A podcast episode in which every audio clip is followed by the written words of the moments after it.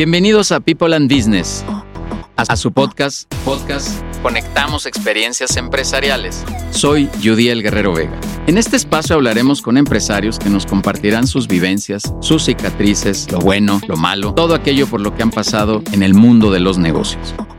Suscríbete al podcast en Spotify. Conectamos Experiencias Empresariales.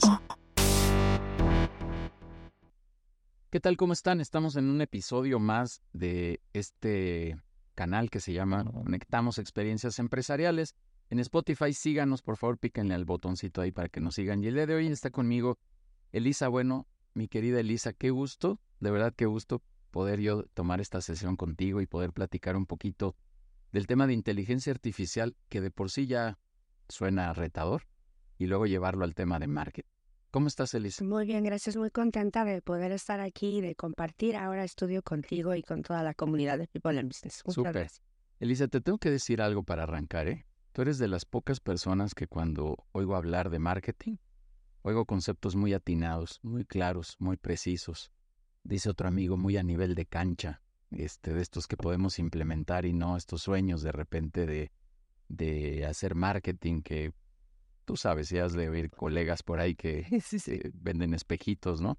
Qué padre y qué gusto poder estar aquí contigo, Elisa. Platícanos un poquito, ¿qué es esto de la inteligencia artificial mezclado con el tema de marketing digital? Decía, de por sí ya la inteligencia viene todo un reto y es, es retador todo lo que puedes hacer con inteligencia. Déjate presumo un poquito que yo ya estoy empezando a utilizar algo de inteligencia. Pero ¿qué es esto mezclado con marketing?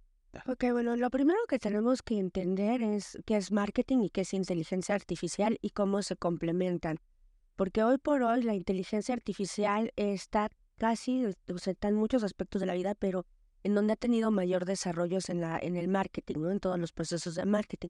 Marketing, pues bueno, son todas estas estrategias que se utilizan para que una empresa o producto incremente su cuota de participación en el mercado, es decir, sea más usada, sea más comprada, sea más vendida. La inteligencia artificial es, son los procesos, eh, desarrollos, maquinaria, robots, etcétera, que tratan de imitar la inteligencia humana, es decir, que tienen procesos de razonamiento, que tienen procesos de autoaprendizaje y que tienen procesos de implementación, o sea, razonan, son algoritmos que razonan. Okay.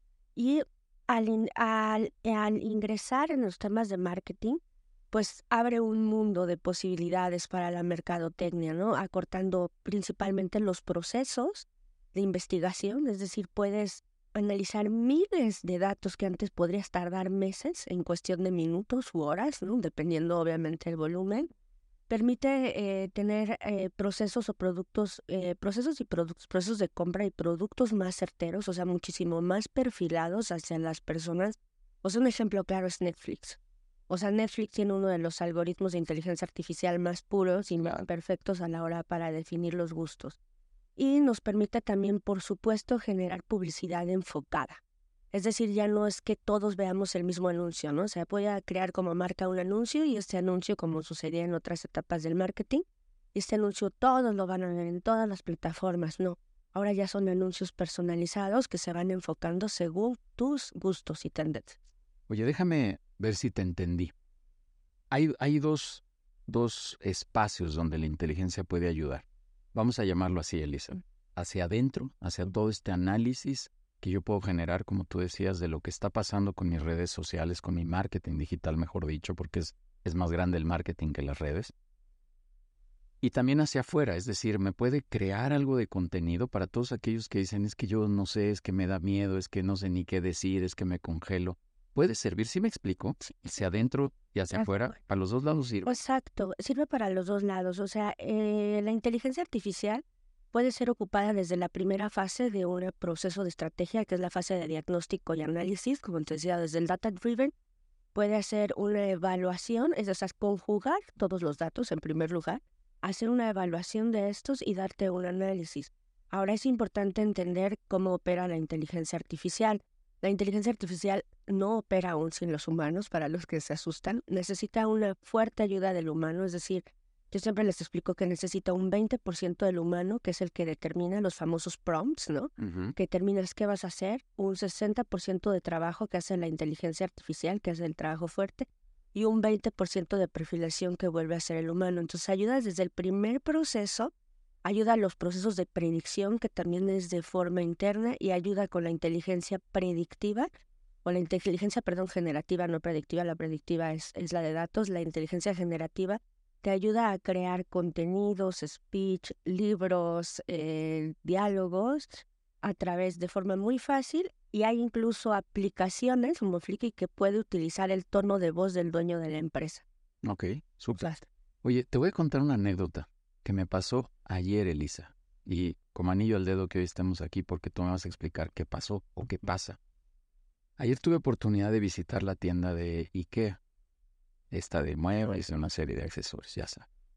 En mi vida había entrado ni a la página, ni había visitado, ni había comprado nada. Es la primera vez, sí sabía de la tienda, pero es la primera vez que tengo un contacto. Estuve físicamente en la tienda. Regresé a X horas de la tarde, en la noche, por ahí de las 8 de la noche, me meto a mi Instagram y a mi TikTok y había publicidad de IKEA. ¿Qué pasa? ¿E-, ¿Esto es inteligencia artificial? ¿O cómo, cómo, cómo sucede esto? Porque todo el mundo dice, el celular nos está escuchando ahorita y está escuchando lo que estamos platicando. ¿Qué pasó ahí? Cuéntanos. Bueno, sí, eso, o sea, uno, lo, la mayoría de devices que están eh, conectados a nivel satelital, sí, sí están y sí analizan nuestros comportamientos. Obviamente, si tenemos aplicaciones de Google, ubicaciones, etcétera, encendidas a donde llegamos, estas, estos datos se absorben y estos datos es, es a través de ahí, de nuestras ubicaciones, de la propia información que nosotros damos o de las propias que estamos abiertas, que los algoritmos venden estos datos para que la inteligencia artificial ajuste las publicidades, anuncios, etcétera. Entonces, cuando ves algo que dices, oh, tengo mucho deseo de cenar una carne asada, ¿no? Y de repente abres tu Facebook y aparece la carne. Por supuesto que sí nos están escuchando. Oye, ¿y es parte de esta inteligencia, así, tal cual de lo que nos estás contando? Eh, ¿Ahí va a atender esta inteligencia? Sí, claro. La tendencia va a ser que cada vez perfilemos, o sea, que cada vez las marcas perfilen más anuncios según los gustos e intereses, pero ya no solo eh, generales por sectores o segmentos, ¿no? O sea, como conocemos, sino ahora por individuo. Es decir, hay la hiperpersonalización, o sea, que, que, ya veníamos hablando en marketing de hiperpersonalización, si se acuerdan las cocas con nuestro nombre, etcétera. O sea, ya veníamos hablando de hiperpersonalización, pero ahora con el uso de la inteligencia artificial, que no solo mide comportamientos por segmentos, sino por individuo, entonces la publicidad es está muchísimo más enfocado. O sea, es muy probable que en un corto tiempo, o sea, un anuncio se genere solo y diga, hola, Judiel, compra esto. Y tú digas, oh, Oye, yo, yo tengo un caso, vengo contándote muchas anécdotas, Elisa, pero yo, ¿sabes que yo tengo mi, mi coca, mi, mi lata de Coca-Cola con el nombre Judiel? Ok, este no es un nombre. Bueno, nada, nada común. Y, y en algún momento, y es una locura lo que te va a contar, una tontería incluso, yo entraba a los refrigeradores y buscaba, ¿no? Yo decía, pues, un milagro y aquí va a estar Yudiel. Pero claro que estaba este Juan, Pedro, Miguel, Sofía y lo que tú quisieras, pero no estaba Yudiel. Un día, en una tienda, en un superamo, una cosa así, afuera estaban personalizando las latas. Tú entrabas, la comprabas y te, y te podían personalizar. Entonces tengo mi lata personalizada. Eso es la hiperpersonalización, porque lograron que un señor que se llama Yudiel en un lugar en este planeta tuviera su lata de, de, Coca-Cola personalizada. Déjame decirte otra anécdota, también de ayer, ¿eh? Me llamó la atención ya ver qué opinas con este tema, porque esta hiperpersonalización es una de las grandes tendencias que va a haber ahora en temas de, marketing y de negocios en general, ¿no? Ayer, eh, ahí mismo en la plaza esta que te estoy contando, eh, vi cómo le entregaron a una persona su vaso en Starbucks con una etiqueta, ya no, ya no escrito, y la etiqueta traía otra vez el nombre. Están perdiendo esa personalización al ya no escribirte artesanalmente el nombre en el vaso, ¿o no? ¿Y eso qué tiene que ver con temas de marketing? ¿Por qué, ¿Por qué hicieron eso? ¿Tú qué piensas? Tiene que ver muchísimo con temas de marketing. O sea, imagínate, Starbucks es tan poderoso que podríamos tener un programa sobre cómo evolucionó o sea, incluso hay, hay eh, en los estudios del mercado hay una tendencia que se llama el efecto Starbucks. El Starbucks cambió la forma de beber café, la forma de comer, beber. Y una de las cosas que apostó por lo cual hizo eh, y tuvo mucho éxito es la hiperpersonalización, tener espacios donde puedes trabajar, donde nadie te molesta, donde puedes pedir tu café y donde puedan escribir. Sin embargo, el volumen, obviamente, o sea, el volumen de usuarios va cambiando y por ende tienes que cambiar la forma en la que atiendes y compensas todas estas partes. Que puede tener un impacto, sí, que es mínimo también, porque a final de cuentas Starbucks apuesta por muchos núcleos de hiperpersonalización y por muchos núcleos de marketing dentro de su modelo de negocio. Ok, súper. Oye, ¿qué más hay en temas de marketing digital eh, relacionado con inteligencia artificial? ¿Qué, ¿Qué más tendencias hay de por sí? A ver, inteligencia artificial por sí sola es una gran tendencia. Hiperpersonalización es otra gran tendencia. ¿Qué, qué más? ¿Qué más sí? No, pues tenemos muchísimos. O sea, en primer lugar hay un desarrollo de herramientas increíbles que facilitan los procesos no solo de las agencias, sino de los propios emprendedores, ¿no? O sea, por ejemplo, hay herramientas que son eh, generativas, que son las que te permiten generar texto, como pues ChatGPT, que todo el mundo conocemos, pero pues no para ahí, ¿no? O sea, también todo el mundo conoce Canva, por ejemplo, ¿no? Y Canva te permite generar imágenes, te permite generar textos, te permite generar, eh, y muy pronto videos, todavía no. Hay herramientas que te permiten generar videos, o sea, Tú te sientas, Judiel, graba tu voz, graba tu cara y en cualquier idioma puede con tu voz mandar un saludo a todas las personas. Esto apenas lo hizo Messi, creo que fue, sí, creo que fue Messi, no soy muy futbolera, pero uno de estos jugadores grandes famosos hicieron un anuncio con inteligencia artificial en donde él saluda a sus fans de diferentes nombres, de hola Elisa, hola Judiel, en diferentes idiomas con su misma voz, en segundos. Creado inteligencia artificial, se pueden crear videos, acortar videos, por ejemplo, tienes dos horas de video y con una inteligencia artificial lo programas, obviamente desarrollando muy bien el prompt, y puedes cortar un video de dos horas en diez minutos con lo más Para hacerte un resumen. Para hacerte un resumen editado, o sea, listo para meter. más tenemos, tenemos agencias de modelos que no existen, agencias de modelos creadas con inteligencia artificial que ya están operando a nivel internacional porque simplemente no encuentras ese tipo de modelo o porque simplemente no está preparado. Entonces hay agencias ya de modelaje con inteligencia artificial, hay agencias de voces creadas con inteligencia artificial, ah, puedes tú duplicarte con inteligencia artificial, hay agencias que clonan artistas con inteligencia artificial. O sea, la inteligencia artificial viene a romper muchas áreas en temas de publicidad y eso hablando solo de implementación. O sea, porque si hablamos del tema interno de la talacha, que es lo que a veces a, nosotros como líderes del negocio nos interesa, o sea, oye, esto, bueno, los videos los puede hacer alguien, oye, pero a ver, analízate millones de datos.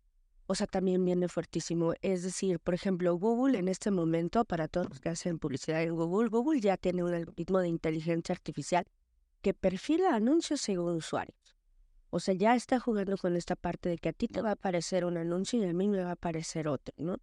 Ah, obviamente están utilizando inteligencia artificial, también herramientas muy poderosas como HotSuite, HotSuite o HubSpot, que son herramientas que vienen desarrollándose para marketing desde hace mucho tiempo, pero que ahora permiten tener predicciones, qué productos se van a vender en qué época del año, qué productos van a desaparecer dentro de un periodo, o sea, en dónde te conviene invertir, cuál va a ser el valor promedio de un producto en tanto tiempo cuáles son las tendencias que van a apuntar. Entonces, la inteligencia artificial realmente ha revolucionado el marketing y, y, viene más fuerte, o sea, va a haber una mayor inversión, ¿no? O sea, los chatbots, cada vez más, que son estas eh, inteligencias que aprenden, ¿no? Eh, eh, aprenden del, del lenguaje humano, comunicarse con el lenguaje humano, cada vez están más perfiladas, ¿no? sí. Oye, yo, yo tuve una experiencia recién con un chatbot de, de un laboratorio de análisis clínicos. Elisa, impresionante. O sea, impresionante, de verdad.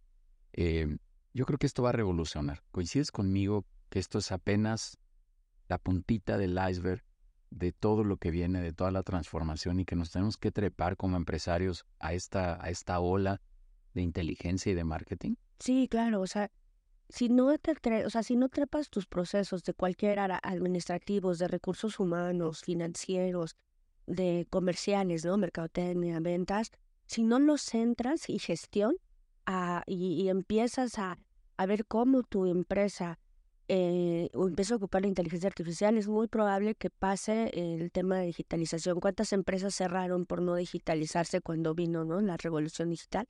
Lo mismo va a pasar. Estamos, estamos en, en la revolución de la inteligencia artificial y si no, y si tu empresa no se monta sus procesos, es muy probable que tienda a desaparecer como pasó. Y ha pasado con cada una de las evoluciones. Es, casi un sí o sí, ¿no? Es un sí o sí. No hay, no hay de otra. No. padre, Elisa. Oye, eres del TEC de Monterrey, maestrante en Mercadotecnia y Análisis de Datos. También eres de la UNAM. De la UNAM. Ya viste que no te gusta el fútbol. Yo te iba a decir que eras puma de corazón, pero creo que no eres muy... Soy puma de corazón. ¿Sí? Ah, bueno, sí, pero no futbolera. Estudiaste licenciatura en Ciencias de la Comunicación y una especialidad en, publicidad. Ahora estás en grupo Impulsa Pyme. Bueno, desde junio hasta, la, hasta el junio del 2019 hasta la fecha.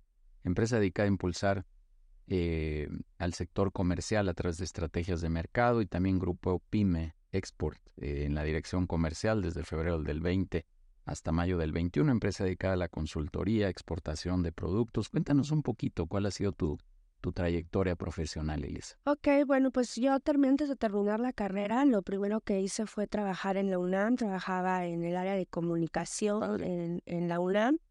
Era muy padre, la verdad, porque estaba yo en toda la parte de proyectos para los estudiantes, entonces sí, eso, trabajar en la UNAM era increíble. De ahí es extrañísimo, pero todos los grupos de trabajo, quien trabaja para el gobierno ya sabe, se van juntos y me fui a trabajar al psiquiátrico infantil como jefa de comunicación en el psiquiátrico infantil. De ahí eh, es ahí que digo, no, ¿qué hago aquí?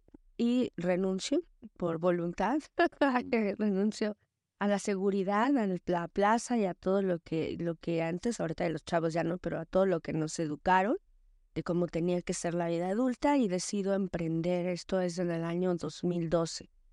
¿No? Decido renunciar y decido emprender y a partir de ahí me he dedicado eh, de lleno a, a, mis propios negocios, eh, funcionando como directora, así como eh, consultora de otras empresas. Oye, Lisa, y, en estos años, 12 años por ahí más o menos llevas, ¿no? 12. Este, ¿cuál, ¿Cuál ha sido el mayor reto que has tenido como empresaria en este mundo del emprendimiento? Este mundo es solitario, este mundo es complicado, este mundo no le sabemos de todo. Ahorita un poquito antes de entrar al aire platicábamos, ¿no? Hay, hay retos todos los días que hay que, hay que resolver en, de, alguna manera, mejor en acompañamiento. ¿Cuáles han sido esos retos o, tu reto principal? Yo creo que el reto principal, y no, no sé si aplique en todas las carreras, pero como mercadólogo es mantenerse estudiando y en tendencia.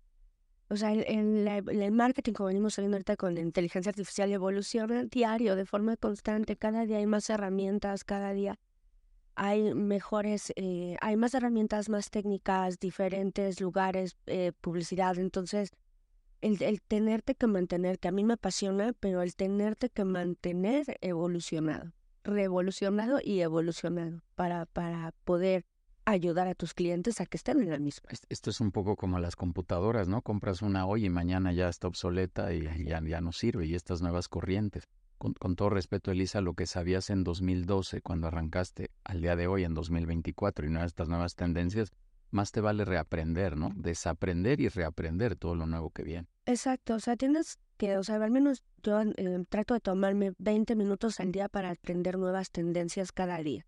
Claro. Todos los días y procuro todos los, o sea, siempre estar inscrita en algo de algún curso, certificación o taller que me permita conocer y ayudarle y abrirle a mi equipo todas estas áreas, ¿no? Y tratar, trato de mantener también al equipo siempre en tendencia. Qué padre, qué padre. ¿Recuerdas que en el desayuno que tuvimos ahí en People estuvimos hablando? Bueno, Esteban Carrera por estuvo hablando del futuro, de lo que va a pasar, de lo que viene, y pues más nos vale estar también enterados de todo esto, ¿no? Para subirnos a esta ola, esta nueva corriente yo digo, por mencionar un ejemplo, ¿no? A veces estas gafas eh, de realidad aumentada que van a salir o ya salieron más bien, yo les digo en mis conferencias, oye, ahí te van a buscar.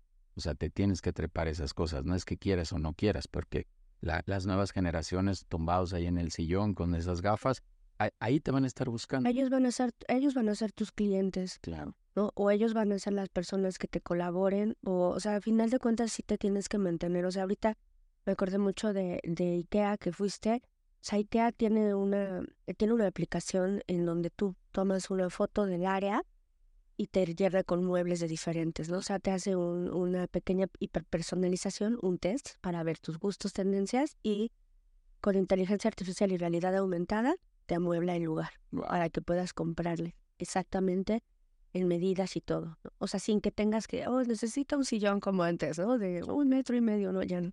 Oye, Alice, ¿por qué, ¿por qué te saliste al emprendimiento? ¿Por qué no seguir la carrera? Muchos de los que se han sentado ahí en esa silla, platicando aquí con nosotros en People and Business, en este, eh, en este programa que se llama, en este canal que se llama Conectamos Experiencias Empresariales, me dicen, es que fui Godín durante algunos años, trabajé, eh, y es tu misma historia, trabajaste para alguien y después te saliste. ¿Por qué? ¿Por qué tomar esa decisión, Elisa? Pues mira, yo tuve negocios desde muy chiquita, o sea, tuve negocios desde la primaria hasta que la monja ya no me dejó hacer mis negocios. Tuve negocios. Oye, quería acciones, ¿no? Sí, sí, sí, me, me, me levantó todas mis cosas, ¿no? Cuando me llamó mi papá, igual en la secundaria y prepa, pues traía yo una buena línea de negocios con todos los compañeros de trabajo de, de mi mamá, ¿no? O sea, tenía toda una serie de ventas de cremas y cosas. Es de universidad igual. Entonces siempre como que tuve esta cosquilla, pero tenía yo la presión, ¿no? Social y, y de educación, ¿no? De los papás, de que hay que tener un sueldo y una plaza y hay que trabajar, porque pues mis papás al final de cuentas toda su vida trabajaron, ¿no? Para, para el gobierno e instituciones. Entonces a mí me empieza a generar mucho cric, ¿no? El, o sea, todo el tiempo el, el tener que que cumplir horarios y en donde no tengo más flexibilidad de hacer lo que yo deseo y no hablo de irme, sino de hacer a nivel implementar. Mm. Hay que hacer esto, hay que hacer el otro, ¿no? Entonces, eh, me genera a mí una incomodidad suprema, eso es lo que puedo decir. O sea, llega un punto en el que trabajar en donde yo no puedo desarrollarme como quiero, me genera una incomodidad suprema, al grado que se me vuelve una pesadilla y decido renunciar dejando todo o sea, sin, sin otra trinchera prácticamente. Yo creo que el ser humano, dice un amigo, el ser humano, uno de los drivers principales que tiene es la contribución. Yo creo que eso buscaste, ¿no? Contribuir de otra manera, contribuir de manera más directa porque no te lo permitía ese, ese ambiente, ese ecosistema, ¿no? Oye, Lisa, ¿qué? Danos dos recomendaciones que le darías a los empresarios, a los emprendedores, a los que quieren arrancar en este mundo empresarial en dos sentidos. Uno en temas de marketing digital de todas estas nuevas corrientes y todo esto nuevo que viene, y otros solo como emprendedores, porque seguro has pasado momentos complicados, ¿no? Yo decía, el emprendimiento es solitario, y de repente uno está ahí operando, pero alguien tiene que dirigir, pero alguien tiene que hacer, pero alguien tiene que coordinar, alguien tiene que ver a la gente, o sea, coméntanos dos, dos eh, recomendaciones que darías en esos dos sentidos, marketing y emprendimiento? Bueno, la primera de marketing es a todos los empresarios que se mantengan en tendencia e informados. O sea, todos los días ocupen 20 minutos de su vida para saber qué está pasando con respecto a su industria, qué es las nuevas tendencias y metan el dedo. No tengan miedo a regarla, no tengan miedo. Luego tenemos miedo a abrir una aplicación y no saberla usar o tenemos miedo a utilizar una nueva herramienta. No hay que tener miedo. O sea, no pasa nada. Nunca pasa nada. O sea, la realidad es que no pasa nada. O sea, si te equivocas, no pasa nada. Entonces, eso, mantengámonos siempre, siempre en tendencia, siempre estudiando, siempre activos, siempre, siempre es, es mi mayor consejo porque evoluciona y evoluciona y sigue evolucionando, ¿no? Todo el tiempo, ese es el primero. Y en temas de emprendimiento, mi consejo es la pasión. Apasionate. O sea, apasionate, apasionate. O sea, que no dormir no se vuelva una tortura, al contrario, ¿no? Que sea pasión. Digo, estoy aquí porque me encanta, apasionate, dalo todo. Y entonces esa parte va a hacer que todo lo demás se facilite. Cuando tú estás totalmente enfocado y pones todas tus emociones para que algo funcione, no hay manera de que no pase. Funciona. Claro. Funciona. Claro. Qué padre. La verdad es que sí, la pasión es, es un driver ahí bien interesante, es un elemento bien interesante que nos mueve a levantarnos todos los días, ¿no? Porque si, si, déjame, se me vino hacia la cabeza, Elisa, si, si comparáramos trabajar contra la pasión, pues ir a trabajar, pues, pues ay, caray, tengo que entrar a las 8 y ahora hasta las 6 voy a salir y tengo que hacer todo esto. Y es, es con un pesar y cuando lo haces con pasión, las cosas cambian drásticamente, ¿no? Claro. ¿Tú eres apasionada de lo que haces? Yo, la verdad es que yo estoy en el lugar indicado, o sea, no, yo no siento que trabaje incluso en los momentos más difíciles que todas las empresas tienen, o sea, yo sigo disfrutando mi trabajo. O sea, la verdad es que me apasiona, me encanta, vivo para él, ¿no? O sea, soy la clásica que piensa que va a llegar a la empresa de viejita en su último día de vida a trabajar, así me veo yo.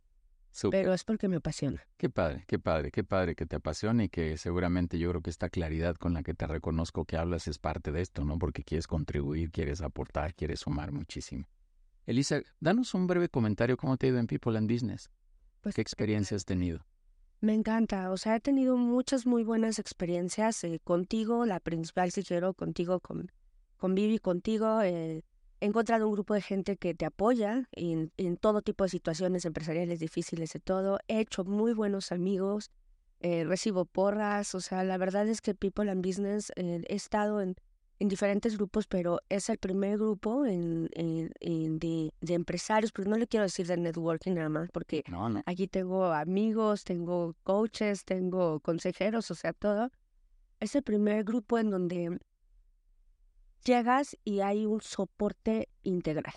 O sea, un soporte integral hablo de trabajo, emociones, finanzas, eh, equipo, un soporte integral. Entonces, en mi experiencia es una trinchera muy buena para los empresarios. Qué padre. Para su empresa. Tú también le sumas, Elisa. Mucho. Tú también. Yo te he escuchado, yo te lo he dicho en los consejos, aportando, ayudando a empresarios. Te he pedido algunas reuniones por ahí para ayudar a algunos otros directores y, y siempre con comentarios muy padres. Así que qué, bueno que estemos en correspondencia. Elisa, Elisa, danos tus datos de contacto, dónde pueden encontrar tu agencia, dónde pueden ver tu trabajo. Claro que sí. Nos encuentran por todas las redes sociales como arroba grupo.pyme.digital. Igual nos encuentran en www.grupopymedigital.com y a mí me encuentran en LinkedIn como Elisa Bueno o en las redes sociales igual como Elisa Smart. Súper, Elisa. Muchas gracias. Te vamos a invitar por ahí otra vez a otro espacio de los que tenemos en un webinar. Ya estuviste por ahí alguna vez. Vamos a ver si, si coordinamos ahí otro espacio para que nos vengas a hablar un poquito más porque aquí el tiempo es reducido, pero para que vengas a platicarnos un poquito más de toda esta nueva corriente, de toda esta, esta nueva transformación que va a tener el marketing digital con inteligencia artificial. Así que de verdad te agradezco mucho, Elisa, y nuevamente te reconozco primero como una gran persona. Eres una gran persona con quien he tenido también un contacto individual, tú lo sabes, y que me ha acercado y que te agradezco mucho todo lo que hemos podido platicar a nivel personal pero también a nivel profesional, ya te dije, eh, te muy atinada, muy acertada, muy, siempre muy, eh, muy atinada, ¿no? No sé cómo llamarlo, así muy, le das al clavo cuando algún reto escuchas por ahí en consejo, que algún director te consulta, lo dices de una manera muy, muy puntual, ¿no? Yo luego oigo otros consultores en general, no solo de marketing, echando rollo y echando cosas ahí que no necesariamente eh, funcionan, ¿no? Este, a ti te digo con esa característica. Te reconozco de verdad como una gran persona, Elisa, primero, y como esta gran profesional que también desarrolla temas de marketing. Y, gracias, gracias por venir a sumar también a, a People and. No, al contrario, muchas gracias. Increíble, qué increíble que me tocaste a mí ahora para entrevista. Muchas gracias. Súper. Padrísimo. Pues muchas gracias a todos. Eh, gracias por seguirnos escuchando en este espacio donde queremos entrevistar y platicar un poquito con directores como el día de hoy con Elisa Bueno eh, para saber las, las tripas de lo que han pasado, lo bueno, lo malo que ha sucedido dentro de la vida de Elisa, bueno, como empresaria y también un poquito como, como persona. Elisa, gracias de nueva cuenta por estar aquí, por estar en People and Business. Y síganos, por favor, en, en este canal que se llama Conectamos Experiencias Empresariales, que es un espacio de contenido que tenemos dentro de People and Business. Muchísimas gracias, gracias, Elisa. Muchísimas gracias, muchísimas gracias por el Gracias. Gracias por escucharnos en este podcast Conectamos Experiencias Empresariales. Suscríbete en Spotify. Soy Udiel Guerrero Vega, socio fundador de People and Business, una comunidad empresarial en la que a través de consejos directivos queremos ayudar a empresarios a su desarrollo. Conectamos Experiencias Empresariales.